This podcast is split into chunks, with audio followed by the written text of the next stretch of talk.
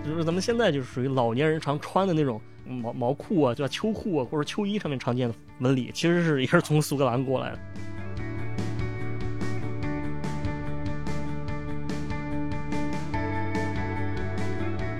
对吧？虽然他找到了乔布斯和比尔盖茨的照片，但实际上你想想，咱们对于乔布斯和比尔盖茨的这个认知，好像他们并不是整天穿这个的。红黑色的这个格子，它的来源也非常神秘，就是它很古老了，它跟苏格兰的一个消失的家族有关。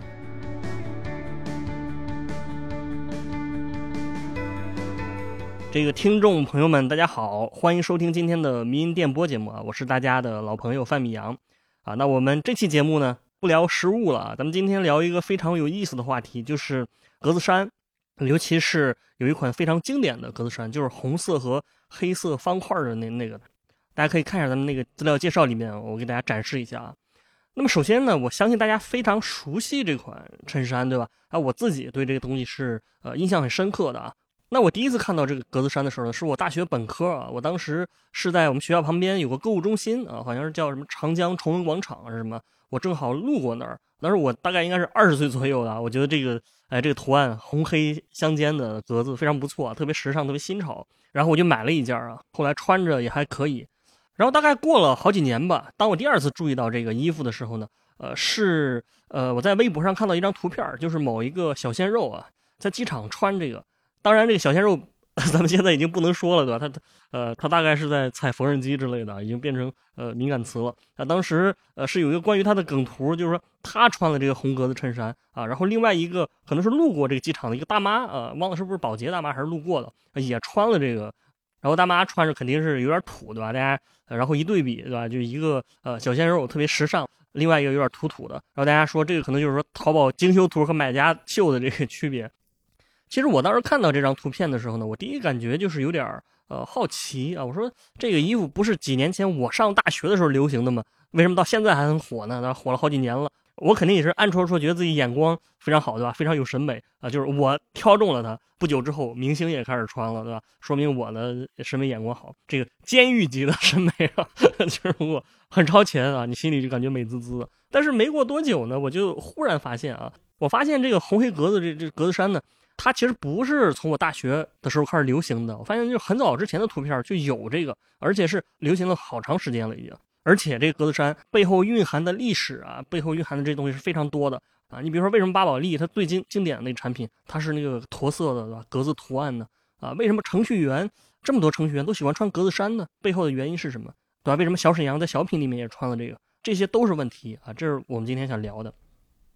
大家知道这个二零零九年的时候，对吧？赵本山啊，小沈阳有一个春晚小品叫《不差钱》，对吧？不差钱。然后这个节目里面，小沈阳他是穿了一个呃苏格兰，不是苏格兰打底裤啊，苏格兰裙子啊。他这个饭店不是叫苏格兰调情吗？啊，其实是苏格兰情调。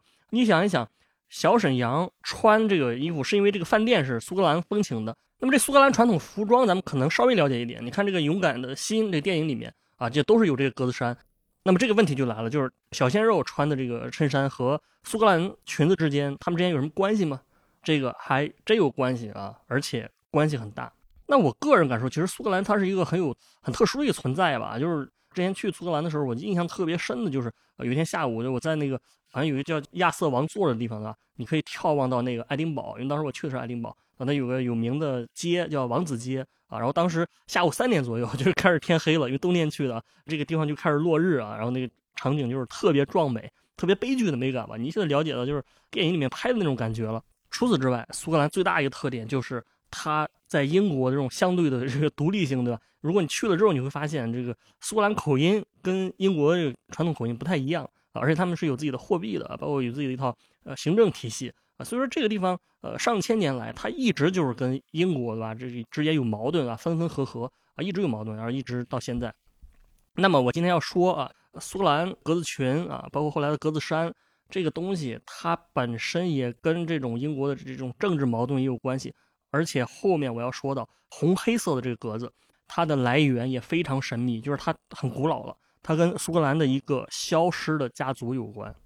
首先，呃，格子衫这个东西起源于最早可以追溯到他们的祖先啊，就凯尔特人。凯尔特人应该是在公元前就出现了。但但是这个服装啊，就是苏格兰裙本身它的成型是在十六世纪，那这个时候苏格兰还是一个比较独立的一个政权啊。那么它的出现呢，就是其实跟当地的天气有关啊。大家知道这所谓的苏格兰高地嘛，就是高地就是特别冷，而且它的纬度非常高啊，他们特别需要能够保暖的东西啊。所以说当时出现这个方格子这服饰呢，呃，一开始它既不是现在的衬衫，也不是裙子，而是一块布，就是你可以像斗篷一样把它披在身上。对吧？你比如说你去野外打猎啊什么的话，你想睡一觉的话，你可以把它当成毛毯 盖在身上，呃，比较保暖。或者说你也可以像袈裟一样把它系在身上啊，因为它是用很厚的这个羊毛织的，所以它的保暖性能也特别好，对吧？后来它就逐渐演变成了这个这苏格兰短裙，而且这个东西其实是有一个专门的名字，叫吉尔特啊，英语是叫 kilt。然后吉尔特一个特点，它就是都是方格子，都是方格子图案。那这个格子其实也有一个英语专门的英语单词叫 tartan 啊。啊，就是每个家族都有自己的格纹，把这个格纹当成自己的呃这这个身份认同啊，当成这个家族的 logo。这个其实就是有点像《权力的游戏》里面的吧，那不同家族之间的这这个图腾一样啊，对吧？当然，从具体的这个形成原因来讲，就是为什么都是格子而不是三角形的啊？这个其实跟当时的这个染织技术其实有关，包括跟羊毛这个材质都有关系啊。就是在当时技术条件下形成这种美学风格。然后我刚才说啊，这苏格兰一直在反抗英国统治。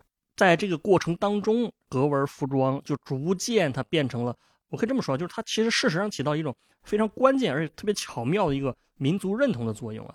这个就是要说到一七四六年的时候，当时苏格兰跟英格兰 就是又打起来了啊，而且他们这次被英国打败了啊，因为他们老穿这个，所以这个当时的英国国王这个乔治二世他就推出了一个法令，他说这个禁止苏格兰人穿吉尔特，国王给你定了一个惩罚，就是如果我抓到你穿这个穿一次啊，我判处你。半年监禁啊！如果抓了两次，我直接就把你流放到这个殖民地里面的种植园里面的话，就免费做工七年啊！这个法令其实说明当时英国人就很明显知道这个图案已经成为了苏格兰的一种一种认同，所以他肯定是看不惯嘛。但是实际上呢，这个法律它是一个很大的败笔，而且反而起到了反作用。因为首先你这东西很难去执行，对吧？你说不让穿，那你总不能每天就派警察就是去苏格兰人的这个家里蹲点儿吧？对吧？这么多人，你你管得过来吗？你你说你蹲在这洗手间，对吧？一穿就把你抓出来，这不可能。当时没有摄像头什么的，而且这个法令呢，它就是说所谓的哪里有压迫，哪里就有反抗，对吧？它就是更加激发起了这个这苏格兰人的这个民族意识，对吧？你说你连我们民族服装都不让我们穿了啊，这个是太羞辱了。这些有血性的这个苏格兰人，就是越近他越穿。他就对这个吉尔特的这这服装感情就更深了啊，相当于这个图案就变成了一种勇敢的象征，成了反抗精神的象征。苏格兰人当时还是一波一波的穿这个衣服，最后他们这些抗争呢，这个凝聚了民族认同感。这个后来的英国这这王室吧，在无奈之下呢，就觉得呃好像也也也也没什么用了，就是就改变了策略啊，开始采取这怀柔政策了吧？他们就是说废除了这个呃禁令，不再高压统治了啊，赌不如输。啊，而且呢，国王为了示好，还主动穿这个呃格子衫，对吧？格子格子裙访问这苏格兰。从此之后呢，这个衣服不光是成了那个民族的认同，而且成了这个开始光明正大的，就是在英国，包括在欧洲流行起来了。你想，包括后来的这个维多利亚女王啊，还有这个欧陆的皇室成员啊，都开始穿这个这个东西。所以他这个禁令其实相当于把这个东西的地位给坐实了，而且还给人打了个广告。而且你查一下那个详细资料的话，你会发现啊，这些。苏格兰格纹对我们今天的衣服的这个影响，就是就是图案的影响特别大。这个是我相信肯定是远超你的想象的。很多生活中常见的，你看那种土不拉几的那种图案，其实啊就是从这个格纹演变过来的，只不过大家都不知道而已啊。你比如说风衣上有一种常见那种灰色的很细的那种格子，啊，它这个是叫威尔士亲王格纹啊，还有一些菱形的格纹。啊，在在那个呃，就是咱们现在就是属于老年人常穿的那种毛毛裤啊，叫秋裤啊，或者秋衣上面常见的纹理，其实是也是从苏格兰过来的。包括咱们刚才说巴宝莉非常经典的那个驼色的那个那格纹啊，现在已经成了它的一个标志。但是这个东西也是从这个苏格兰这个演化过来的。但是我们今天重点想聊的呢，既不是苏格兰的历史，对吧？也不是这所有的，而是专门是这个红黑的这这格子衫，它是有一个专有的。呃，名字叫做水牛格子啊，水牛格子，然后它英语就是 buffalo plaid，buffalo 就是水牛嘛，而这个 plaid 就是格子图案的意思。它的历史其实也可以说反映出了美国发展的一个历史。你看明星穿，好像这就是一个时尚单品，但其实它背后承载的意义，可能就是血呼啦的，它是远超想象。或者我们更深刻一点说，它里面其实掺杂了很多的意识形态的东西在里面。那么这个红黑的这个这个格子呢，它当然也是来源于苏格兰。但是我刚说它是起源于一个消失的家族，这个家族它在历史上平白无故的 就是消失了一百五十年，怎么回事呢？啊。那么这个格文所属的这个家族啊，消失的家族，它的名字本来是叫 McGregor's 啊，McGregor's。如果你看过他们的故事的话，你会发现这个真的是有一种权力的游戏的感觉啊。而且某种程度上，我觉得它比这个全游的这个就是更残酷一些。首先呢，这个家族其实它，如果你把它类比到《权力的游戏》里边的话，我觉得啊，这个 McGregor's 这个家族，它其实是跟这个波顿家族有点像。波顿就是小剥皮那家族嘛，大家知道小剥皮是这特别凶狠、特别残忍啊。然后他们家族的人也都都是这种风格。然后这个波顿家族在北方跟这个斯塔克家族的都在北方啊，相互之间一直就是你就是斗争吧。但是这个斯塔克家族是比较仁义、比较正派，小剥皮他们就是没 没有底线，是吧？那么当时这个 McGregor's 这个家族呢？他也是一个非常凶残的家族的，当然说好听点是，呃，能征善战啊，说不好听就是残忍。因为他们这种到处这个惹事儿这个风格啊，他们在当地呢树敌特别多，而且他们当时有一个世仇，这个世仇家族的名字是叫 Cocon 家族啊，这个这个不太好读，这是一个很古老的英语词汇。你可以说这个 Cocon 家族，它就有点像那个呃 Jon Snow 这个斯塔克家族，战斗力呢不如这个 McGregor's 啊，但是他们比 McGregor's 有钱，然后两家呢就是离得也不远。一直就是各种利益纠纷吧，各种小摩擦不断，最后两家这个矛盾越积越多，最终引发了一个特别大的，你可以说战争吧。就是有一天啊，这两个家族都开始拿起武器进行一场终极决斗，而正是这个决战啊，让 McGregor 这个这个家族直接从历史上消失了。为什么他们更凶残，反而消失了呢？首先，这个决战呢，就这这场争斗吧，当然都是两方都出动了，倾巢出动可以说，而且是真刀真枪对战。啊，当时这个 McGregor 这边一共找了三百五十多个人，然后他们这邻居是啊五百多个人。McGregor 你想他就是啊要钱没有要命一条啊，就是实际上他们财力是不是不如别人的啊？这这这个就是 McGregor's never pay his debts 啊，啊这个麦格里家族的有债从来不还啊，就是这么一个风格。然后经过一番战斗呢，这最终的结果不出所料，就 McGregor 直接弄死了对方二百多人，光死就死了二百人，啊伤的那更多啊，而且。这些人还不是在战斗中斗死的，而是对方已经缴械投降了。但是这个 McGregor 还是把这些战，就是相当于战俘吧，给残忍的杀害了。而且他们不光把人给杀害了，他们把对方的什么八百多只羊啊、六百多头牛，还有八十多匹马也都给抢走了，而且还把对方的房子什么都全给烧了啊，就是毁，可以说毁尸灭迹，对吧？斩尽杀绝的，非常残忍。那么，所以呢，他们虽然胜了这个这这个争斗，但是因为实在太过残忍。就被当时的这个英国国王知道了啊！当时这个英格兰国王也是兼任这个苏格兰国王啊，他的英格兰是叫詹姆斯一世，咱们用詹姆斯一世称呼啊。詹姆斯一世听了这事儿呢，就非常愤怒啊，他说这个 McGregor 这个家族就是啊，完全没有同情心啊，手段极其残忍啊啊！因为他们在杀人这这这人当中，不光是战俘，就是连那些无辜的人，那个老人和孩子也全都给杀了，这个完全就是有有有损这个伦理道德的。国王就觉得说。你这个家族实在是太坏了啊，所以他就开始相当于惩罚或者报复这个家族嘛，派兵把这个镇压了嘛。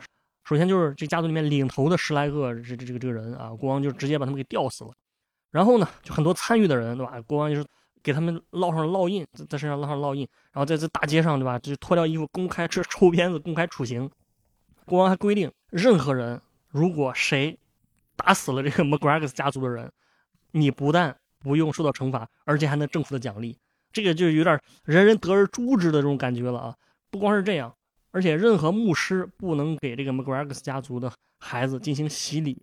你像这个惩罚其实是非常严重的啊！我觉得，尤其是在西方的这个语境之下，这个这个非常严重，相当于说我不但让你在现实中做不了人啊，我还让你死后下不了天堂啊！不是不是下不了天，上不了天堂啊！我不知道大家有没有看过这个，注意到这个电影里面，包括美剧里面，不是有这情节吗？你看那个海豹突击队里面不是有这样的情节？他说，就算是杀人犯，他其实也是有，对吧？有对牧师进行忏悔的这个权利的，对吧？上不上天堂，这是上帝的事儿，你人不能决定。但是你像这个家族的孩子，就是永远不能洗礼的，一生下来就注定下地狱，这个这个很残忍的。然后这个还不是最狠的啊，还有一个就是我刚才说的，说为什么这个家族从地上消失了呢？其实不是说从肉体上被人杀光了，而是说詹姆斯一世强迫他们弃用这个家族的名号，啊，就是说你不是坏吗？你干脆别存在就好了，你就直接解散得了吧，你以后再也不能用这个 McGregor 这个这这个这个姓氏了啊！而且詹姆斯一世说，如果谁再敢用，我就直接判处什么刑罚呢？啊，是六个月监禁吗？啊，不是，是送到这个种植园里面呢？也不是啊，就是如果你再用，就直接判处死刑，啊？你想啊，这个一是可见詹姆斯一世他妈真是确实是咬牙切齿了，又下地狱又又又处死了。当然，这个对这个家族来说同样是灭顶之灾啊！反正就是通过这一系列处罚嘛，基本上这个家族就是就是在苏格兰也混不下去了，他们只能就是把苟活苟活于世间啊，不求闻达于诸侯。当然，很多人也都移民了，对吧？有些是到那个欧洲大陆了啊。那后来呢，有些移民到了美国。我们今天要说的其实就是这个后来移民到美国当中的其中一个人，也是我今天说的这个水牛格子，对吧？这个红黑格子推广的一个主角，这个人叫 Jock McCluskey。你想这个 McCluskey 和 McGregor's，你如果写出来的话，他俩是有点像的。这就是他更改了自己的姓氏嘛，不能用原来的名字嘛。啊，咱们就是别 McGregor's，这个这个词不好发音是吧？这个咱们就叫他乔克。当时有的人叫他 Big Jock，对吧？就是大乔克，咱们叫乔克。那么乔克呢，是十九世纪到美国的啊。这个时候距离他们家族这个被消灭已经过去了一百多年了。这个人呢，我认为他是，你看他后来的行径的话，你会发现他是遗传了他祖先的这种什么。冒险啊，善战的这种精神，因为他做事都是非常具有冒险性的。虽然不是直接打架、打打杀杀，但是也都是充满了这个男性荷尔蒙的这种工作啊啊！咱们讲那个从美国德州到山德州的时候，不说了吗？说美国这个呃西部拓荒的这个过程。那么这个乔克，他当时就是西部开发当中的一个非常活跃的冒险者。你比如说，他做过这个毛皮生意啊。咱们讲那个华尔道夫和瑞吉酒店创始人这个纽约阿斯特家族的时候说了，就是阿斯特家族他就是干这个毛皮生意起家的。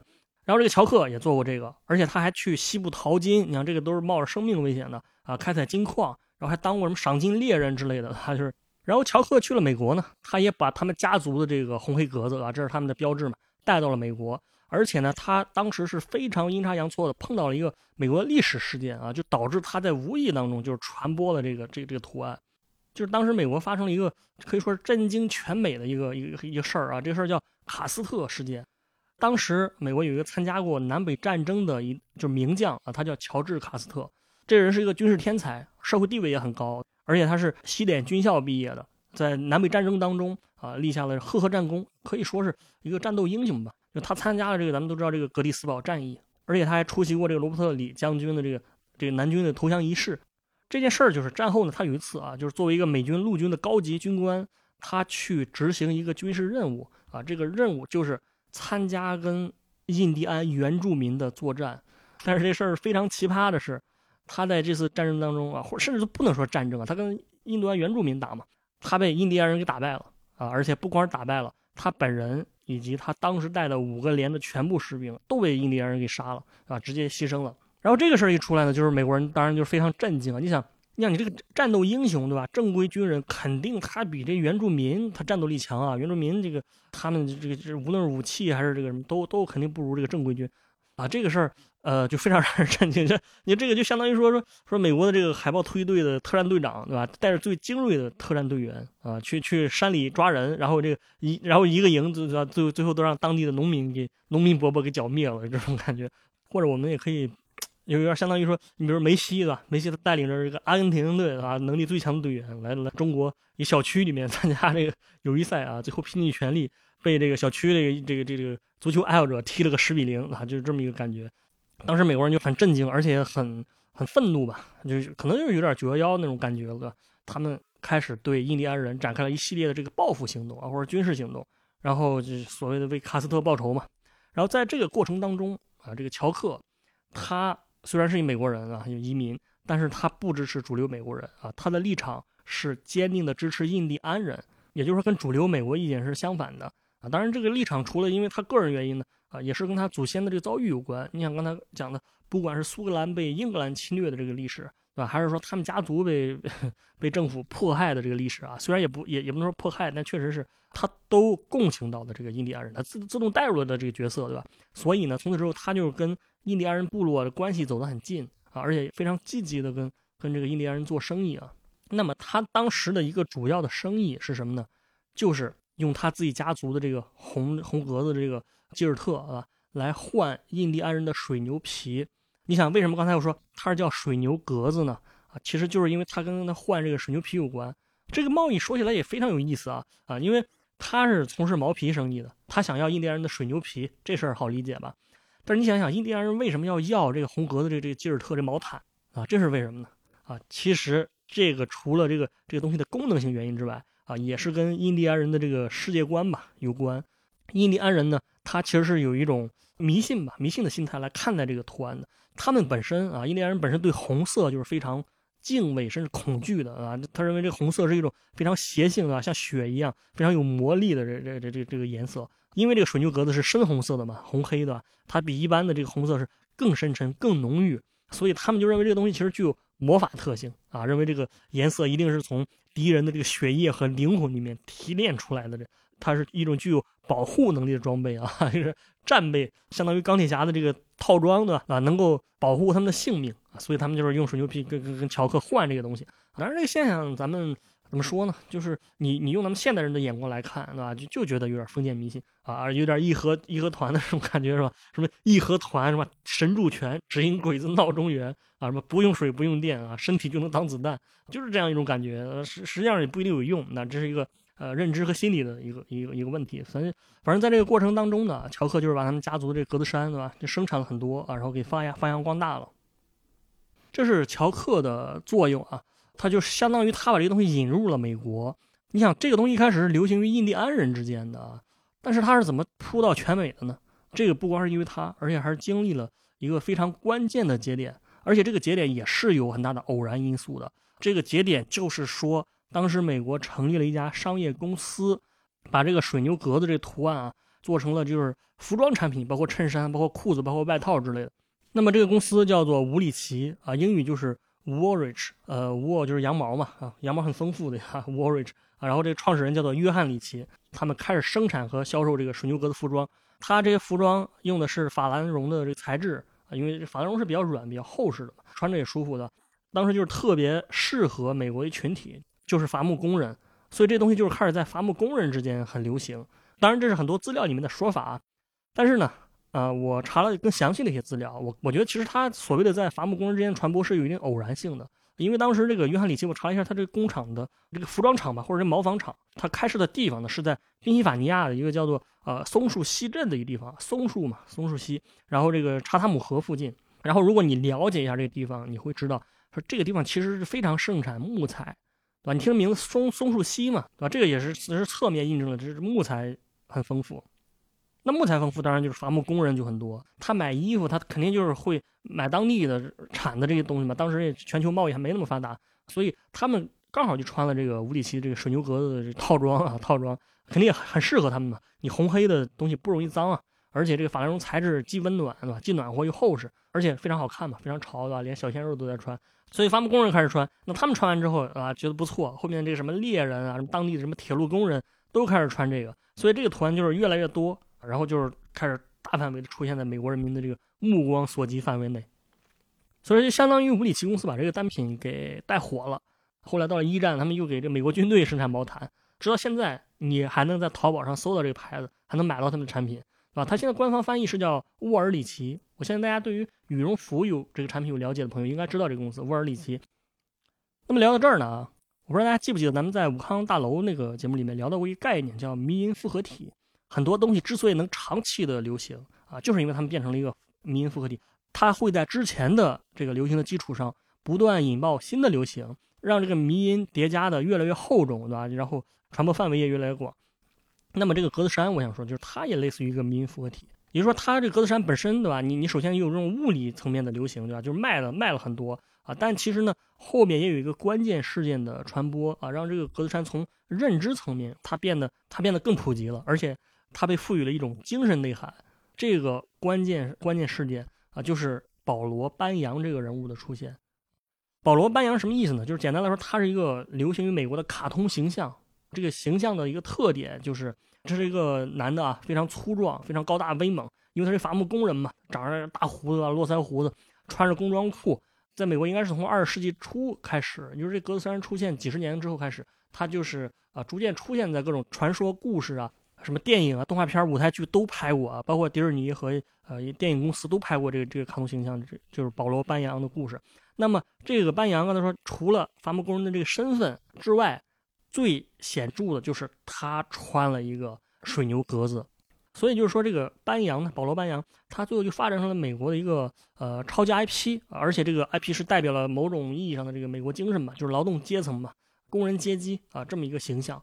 这个时候通过保罗·班扬不断的被翻拍啊，不断的被被传播，那么这个红色格子衫就是相当于正式成了美国文化的一部分。因为这种媒体的媒介的传播啊，它开始真正的就是被大家所所认知啊。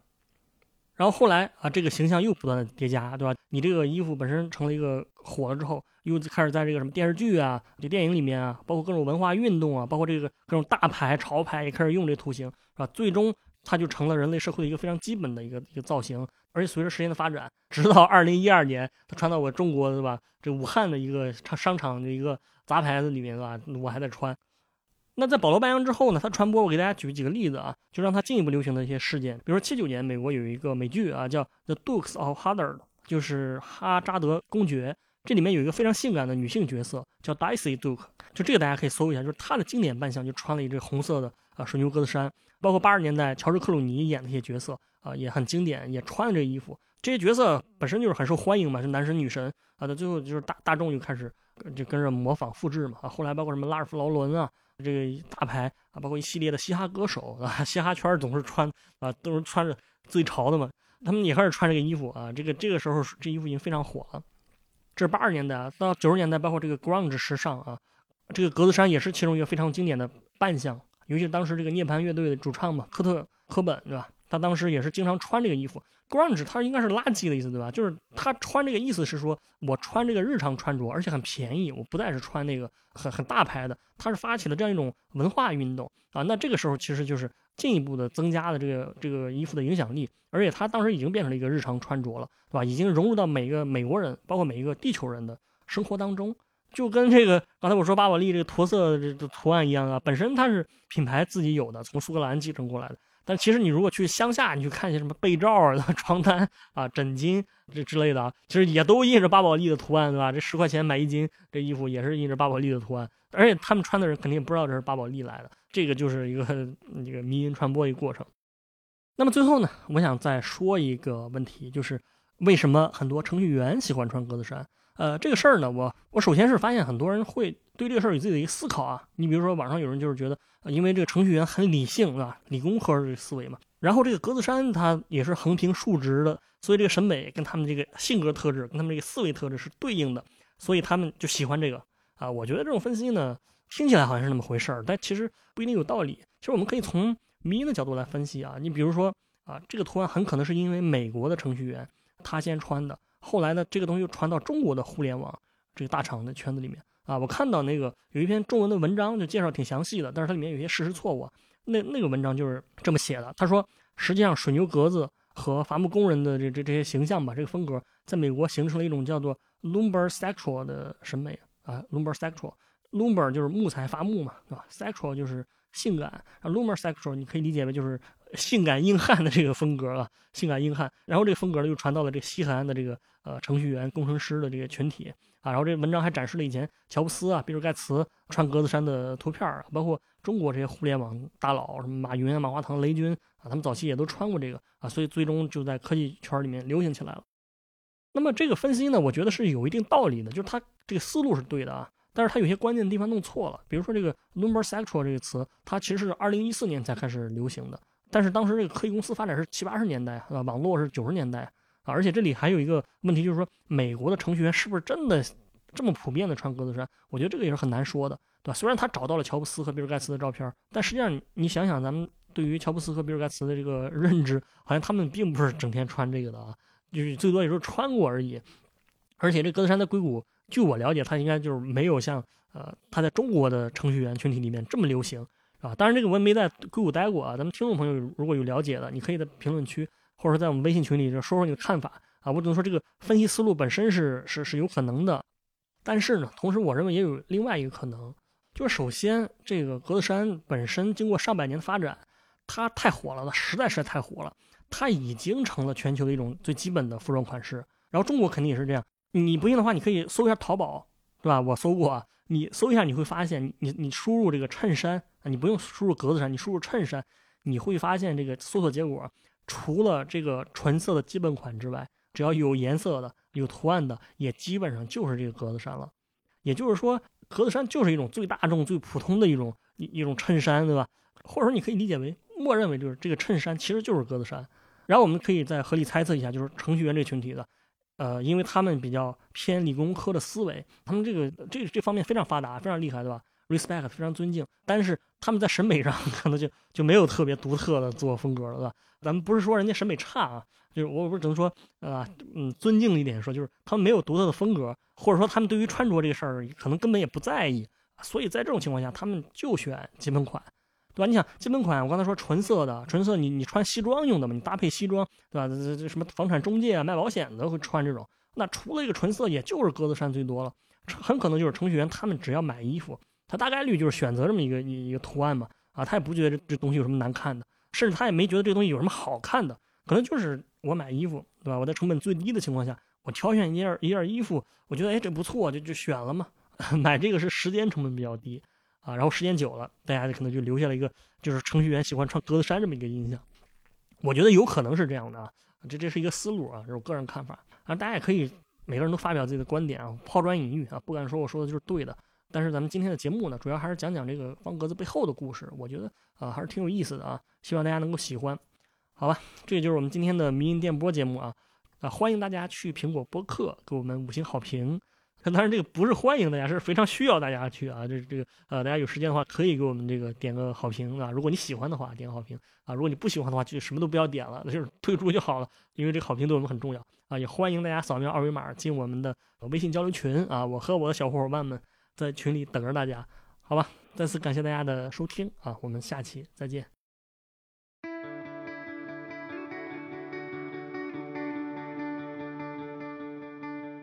今天的迷音电波节目就到这里，感谢大家收听。我们的背景音乐是来自于青岛的乐队阁楼演奏班。那也欢迎各位朋友们在小宇宙、喜马拉雅、网易云音乐等不同的平台上关注我们的节目，关注迷音电波。再次感谢大家，我们下期见。